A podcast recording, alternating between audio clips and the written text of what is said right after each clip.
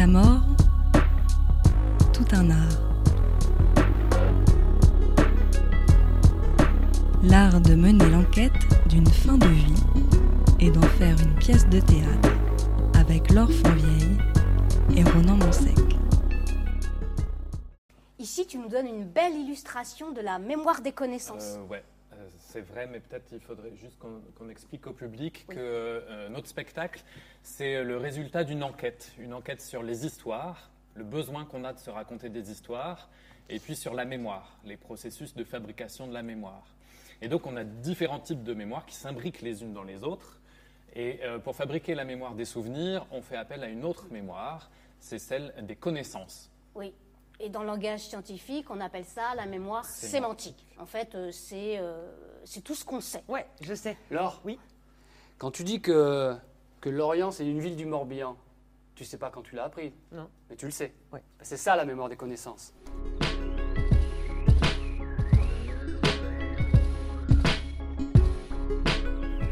Ronan Monsec, vous êtes auteur de théâtre, traducteur et chanteur. Vous avez écrit Azote et fertilisant, une commande de Laure Fonvieille de la compagnie La mort est dans la boîte. Et vous êtes l'auteur du cœur de l'hippocampe.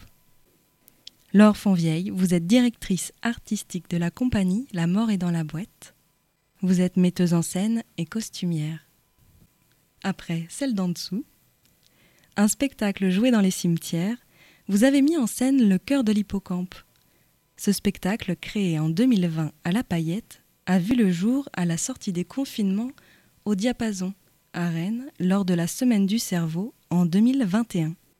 Avec le cœur de l'hippocampe, Ronan, vous rendez compte d'une enquête menée sur la perte de mémoire de votre père à la fin de sa vie? Pouvez-vous nous en dire plus?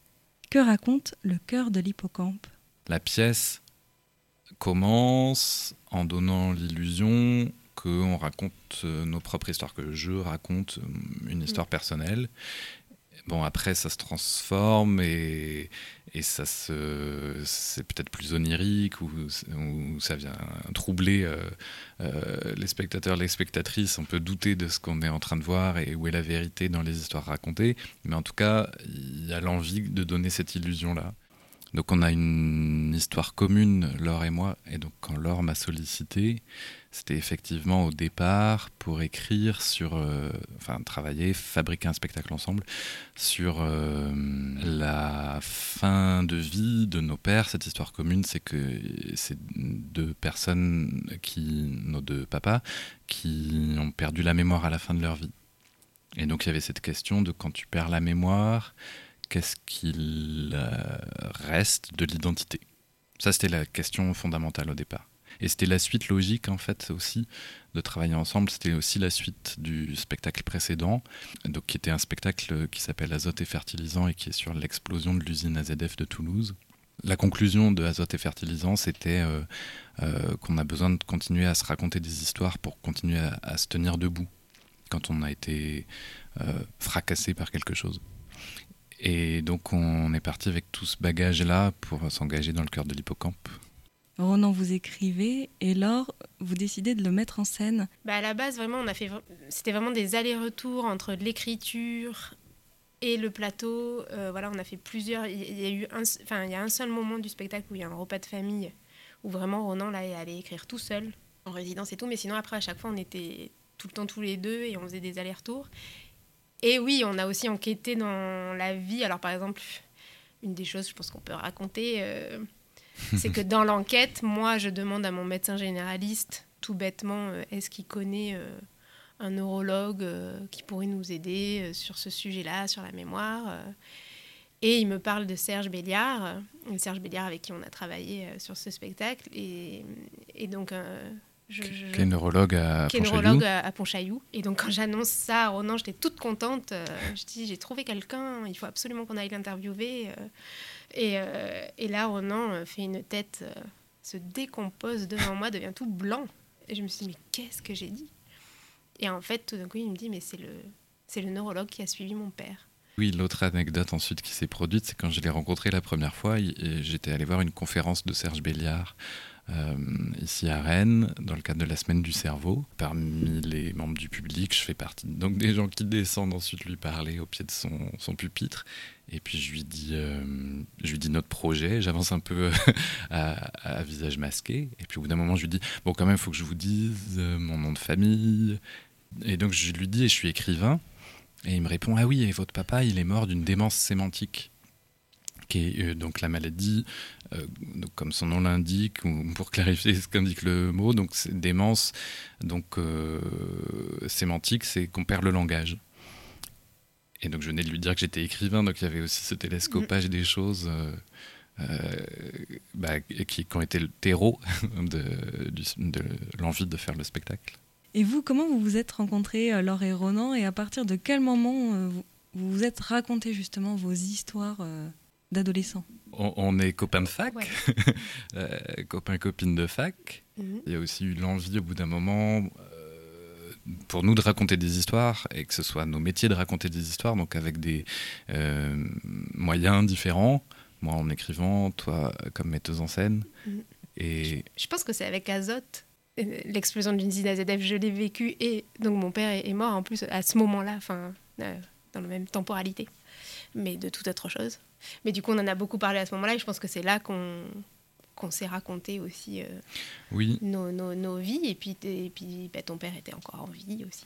Oui, oui, mais du coup, oui. Bon, moi, mon histoire personnelle, c'est que donc mon père, il a, il a été malade très, très, très longtemps, pendant 17 ans, donc de cette démence sémantique qu'il a transformée. Et donc, j'étais un peu suspendu à l'annonce éventuelle de sa mort, l'espérance de vie, il a, il a explosé par rapport à ce qu'on l'espérance de vie qu'on lui, qu'on lui, qu'on lui donnait euh, lors du diagnostic.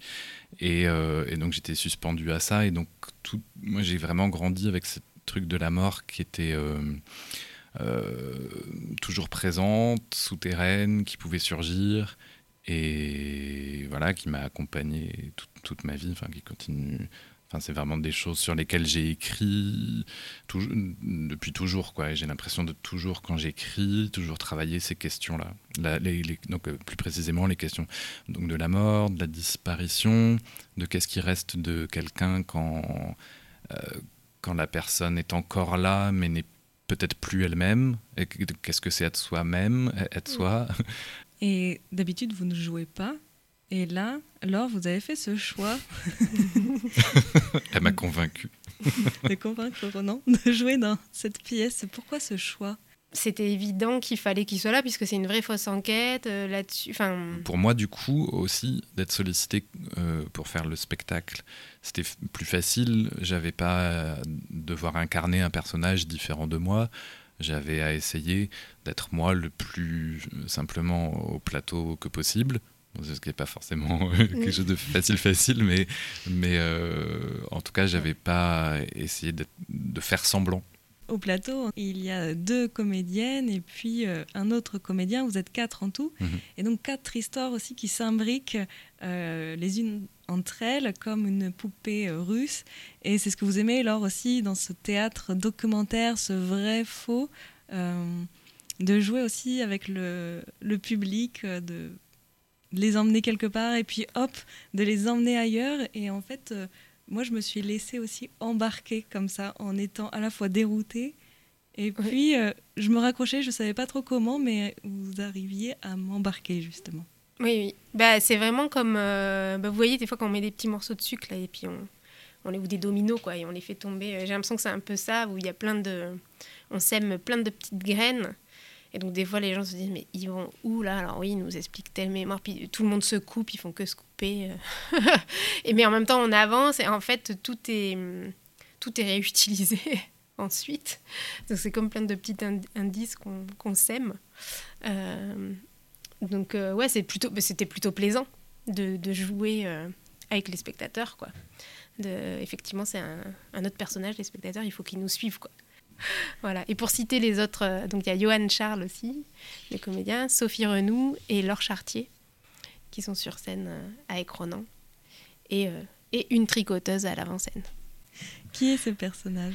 C'est vraiment dans la scénographie, en fait, dans le décor où, depuis le début, j'avais envie d'un grand rideau gris, couleur gris, gris comme, comme la matière grise, et, euh, et d'une d'une tricoteuse euh, à l'avant-scène, un peu comme les moires ou les parcs euh, dans la mythologie, euh, qui euh, tissent les, voilà, fils de vie, qui, coupent les fils de vie, qui, voilà.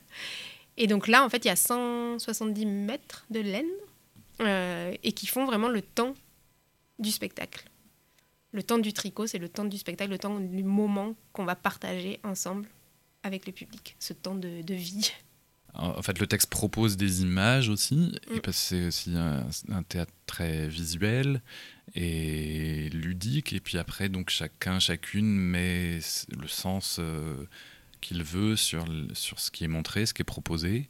Alors on parlait du vrai faux et donc il y a aussi du vrai. Je me demandais si euh, pour, euh, pour construire le texte, pour l'écri- pour l'écriture, vous étiez allé dans votre famille pour avoir des souvenirs, pour avoir aussi euh, ben, les histoires de vos proches, ou euh, vous, vous êtes, euh, vous êtes allé dans votre cerveau, dans votre mémoire, vos souvenirs pour écrire. Ah bah ça, Euh, alors Laure, nous- c'était une consigne euh, de, de Laure. Laure nous a fait travailler là-dessus, euh, sur, les souv- sur nos souvenirs. On a- et puis on a mis Laure et moi aussi au travail, donc nos camarades qui sont sur scène, et aussi même l'équipe technique. les Les- pauvres. Ben oui, aussi. Gueltas Chauviré et Pierre Marais, donc ils font la lumière et le son, ont aussi participé en répétition. À des impros à partir de leur vie privée, hein, on peut le dire. On peut le dire. Et donc, euh, ouais, à, à aller chercher dans, ce, dans, dans, dans nos souvenirs pour essayer de faire surgir des choses. Et puis aussi, Laure nous a fait faire des jeux euh, théâtraux où on devait essayer de tromper les autres en faisant des récits et en essayant de leur faire euh, avaler des couleuvres. quoi. Oui, il y a plein de choses vraies, plein de choses fausses, et on ne vous dira pas la vérité. Et puis un- un- aussi un des supports pour, euh, euh, pour, pour, pour faire revenir les souvenirs, ça a été aussi la musique, la, la bande son, les bandes son de nos existences. J'ai enquêté auprès des proches, euh, j'avais une grille euh, et où, j'ai rempli la musique d'enfance préférée, la musique qui fait danser, la musique qui fait pleurer, la musique, enfin bon voilà, j'ai sans leur dire. Et on a fait cet exercice au plateau pour faire des, des impros aussi, et mais ça a été assez, euh, ça- ça- ça- c'est assez dingue. Et vous plongez du coup le public aussi dans ses souvenirs parce que forcément quand euh, on entend la musique, euh, enfin ça, ça ravive du coup dans la salle des, des choses. Il y a la musique, il y a aussi le décor dans la cuisine. Euh, oui, oui, bah, la cuisine, c'est un endroit important dans notre histoire. Euh, Il y a beaucoup de choses qui se passent dans cette fameuse cuisine et quelle va être la suite de cette discussion avec ce père. Ah ouais, parce que la cuisine, c'est- aussi le- l'endroit, c'est le foyer, le cœur du foyer, Mm. le cœur de l'intime. Ronan, je vais vous citer, vous avez dit lors d'une précédente interview dans l'émission euh, La crème de la crème euh, sur Canal B, quand les personnages de théâtre parlent, ils expriment des choses et c'est en même temps ce qui est en creux qui est le plus important. Est-ce que là, vous avez aussi travaillé sur euh, des, silences comme un sous-texte? Oui, j'entends par là que moi, en tant qu'écrivain de théâtre, j'écris ce que les interprètes vont dire à voix haute sur la scène. Et donc, euh, ça n'est pas forcément tout ce qu'ils pensent. Et, donc, il y a une partie euh, souterraine, rhizomatique en dessous, que c'est à eux, à elles de reconstituer, de, de connaître de manière personnelle pour pouvoir jouer. Et à moi de connaître pour pouvoir écrire, pour pouvoir faire tenir le texte. Dans mon théâtre publié, j'écris quasiment jamais des didascalies, des indications scéniques. Et la seule chose que j'écris qui appartient pas à ce qui est dit à voix haute, c'est juste j'indique les silences qui font partie de la partition, de la musique, du rythme. Et là, c'était pas le premier spectacle où- auquel on aurait pensé pour parler de la mort. Mais en fait, elle est, euh, c'est le sujet qui plane comme ça. En voyant, je me suis dit, mais oui, mais pourquoi on, on- euh, il n'est pas remonté plus tôt? Mais pas- je pense que dans le résumé, dans, euh, dans cette enquête, euh, ça n'apparaissait pas de suite. Alors qu'en fait, elle, elle plane un peu comme ça, elle rôde. Il y a les fantômes, il y a la, la radio là qui s'allume toute seule, il y a ce secret de famille de, de le- l'enf- de l'enfant euh, mort Tyrénée et puis bah, cette femme qui tricote en bord de scène. En fait, la mort, elle était très présente. Est-ce que c'est euh, moi avec comme mon filtre ou euh, c'est quand même quelque chose que vous ressentez, que vous avez voulu oui, oui, oui, oui. Ce qui est arrivé aussi, pareil, c'est pareil. Nous, un peu, c'est exactement ce que tu viens de dire, c'est on a commencé, on voulait faire un, spectacle sur les histoires, pourquoi on a tant besoin de se raconter des histoires, et sur la mémoire. Et puis en fait, plus notre enquête évidemment a avancé, et, c'est vrai que la question du deuil et de la mort a, fait surface aussi, mais parce que bon, à partir du moment où on s'interroge sur euh, qu'est-ce qui reste d'une personne quand elle perd de la mémoire et quelle est son identité, et donc jusqu'à euh, juste avant la mort, quoi. Enfin voilà forcément la mort est rôde, quoi. Bah, ce que vient de dire Ronan euh, par rapport à son père tout à l'heure. oui, la mort, elle est là. Enfin, on sait que l'étape d'après, c'est ça. Et, qu'on est dans cet espace aussi, sur, en tout cas sur la perte de mémoire. Et sur, euh, bah, du coup, et ces êtres en face de nous, on se dit, mais c'est plus eux. Qu'est-ce qui reste d'eux? C'est l'espace juste avant la mort. En tout cas, le théâtre, c'est un endroit où tout le monde peut être vivant, quoi voilà, puisqu'on est dans la fiction, donc euh, c'est aussi un endroit où on a le droit de faire vivre les morts, on a le droit de les faire parler. C'est notre religion, le théâtre, et ben, ça nous aide à comprendre le sens de notre vie, quoi. Je dis ça aussi souvent pour celle en dessous, c'est pas un spectacle sur la mort, c'est un spectacle sur la vie. Comment célébrer la vie, comment continuer de vivre euh, quand il n'y a plus de sens, quand il n'y a plus de repères, comment...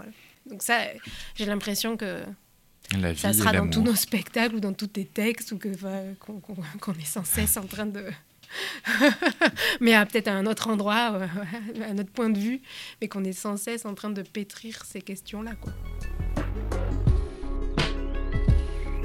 Le cœur de l'hippocampe, une mise en scène de Laure Fonvieille à partir du texte de Ronan Monsec, avec Johan Charles, Laure Chartier, Ronan Monsec et Sophie Renou.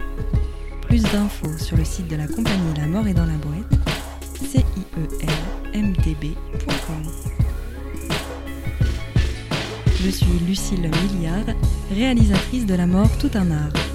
Merci à Dank pour l'aide au montage. Merci à Mathilde Cuchet pour l'illustration du podcast.